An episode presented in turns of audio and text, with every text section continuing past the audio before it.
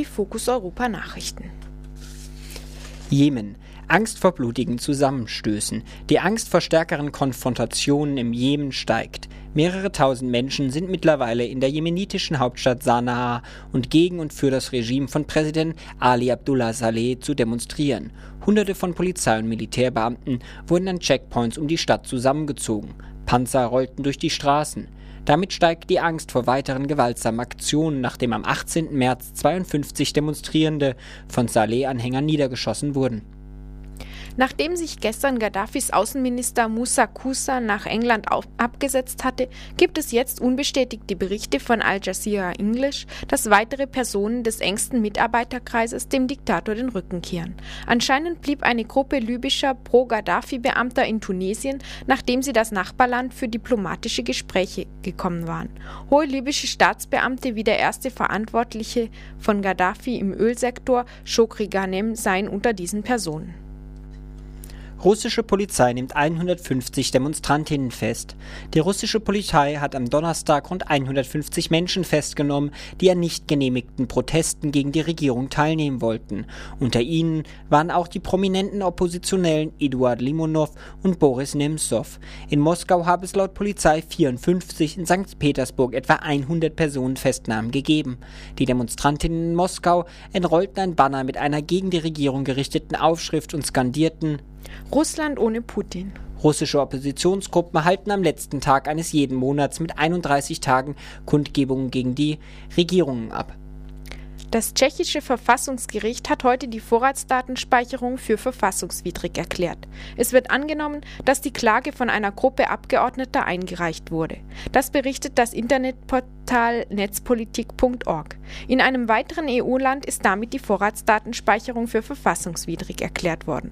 Bislang gab es bereits Urteile in Zypern, Bulgarien, Rumänien und Deutschland. In der Warteschlange steht die Klage von Irland vor dem Europäischen Gerichtshof sowie in Ungarn. Verfolgung kritischer Journalistinnen in der Türkei. Reporter ohne Grenze prangert in einer aktuellen Pressemitteilung die anhaltende systematische Verfolgung kritischer Journalistinnen in der Türkei an. Vor allem Journalisten, die über die Situation der kurdischen Minderheit berichten, werden von den Behörden beobachtet und verfolgt. Sechs Journalistinnen und Autoren wurden alleine in den vergangenen vier Wochen verurteilt und strafverfolgt, meist auf der Grundlage des bald 20 Jahre alten sogenannten Antiterrorgesetzes. Im Monat März sind mindestens zwei Journalisten im, im Kurdengebiet im Osten des Landes festgenommen worden. Die Verfolgung von Journalistinnen unter Anwendung repressiver Mediengesetze hat Reporter ohne Grenzen zufolge in der Türkei stark zugenommen. Mehr als 25 Artikel in dem türkischen Strafgesetzbuch beschneiden direkt die Presse- und Meinungsfreiheit. Das 1991 in Kraft getretene Antiterrorgesetz Nummer 3713 gehört zu den problematischsten rechtlichen Regelungen in der Türkei.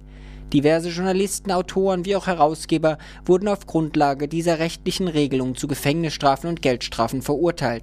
Zuletzt wurden am 24. März der Redakteur und der Redaktionsleiter der Zeitung Birgün nach Artikel 6 des Gesetzes für schuldig befunden, eine Erklärung oder eine Mitteilung einer terroristischen Organisation übernommen zu haben.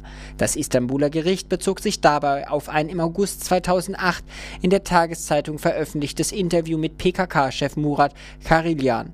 Der Autor des Artikels Hakan Tamas wurde zu zehn Monaten Gefängnis verurteilt. Der Redaktionschef Ibrahim Cesmir-Kolu muss für die Veröffentlichung des Interviews umgerechnet 1600 Euro Strafgeld zahlen. Der jüngste Bericht der Menschenrechtskommission der Vereinten Nationen verzeichnet im Jahr 2010 im plurinationalen Staat Bolivien bemerkenswerte Fortschritte in der legislativen Entwicklung.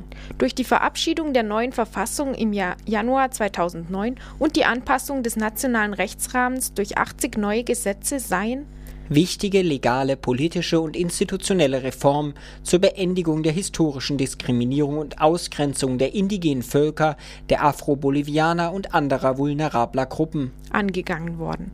Ebenso sei die Rate der Schulbesucherinnen und Schulbesucher gestiegen, die der Extremarmen gesunken, was eine Verbesserung der wirtschaftlichen, sozialen und kulturellen Rechte bedeutet. Auch Angriffe gegen Journalisten und Menschenrechtsaktivistinnen seien deutlich zurückgegangen. Gelobt wurde auch die Frauenquote in den politischen Institutionen Boliviens. 50 Prozent der Ministerposten müssen von Frauen bekleidet werden. Auf der kommunalen Ebene seien bereits 42 Prozent der Kommunalabgeordneten Frauen. Allerdings sei keine Frau Präfektin und nur 7% der Bürgermeister sind weiblich. In ihren Empfehlungen wies die UN-Institution besonders auf die bessere Koordination der sogenannten indigenen und ordentlichen Justiz und Anstrengungen zum Abbau der Gewalt gegen Frauen hin. Und das waren die Fokus Europa Nachrichten vom 1. April 2011.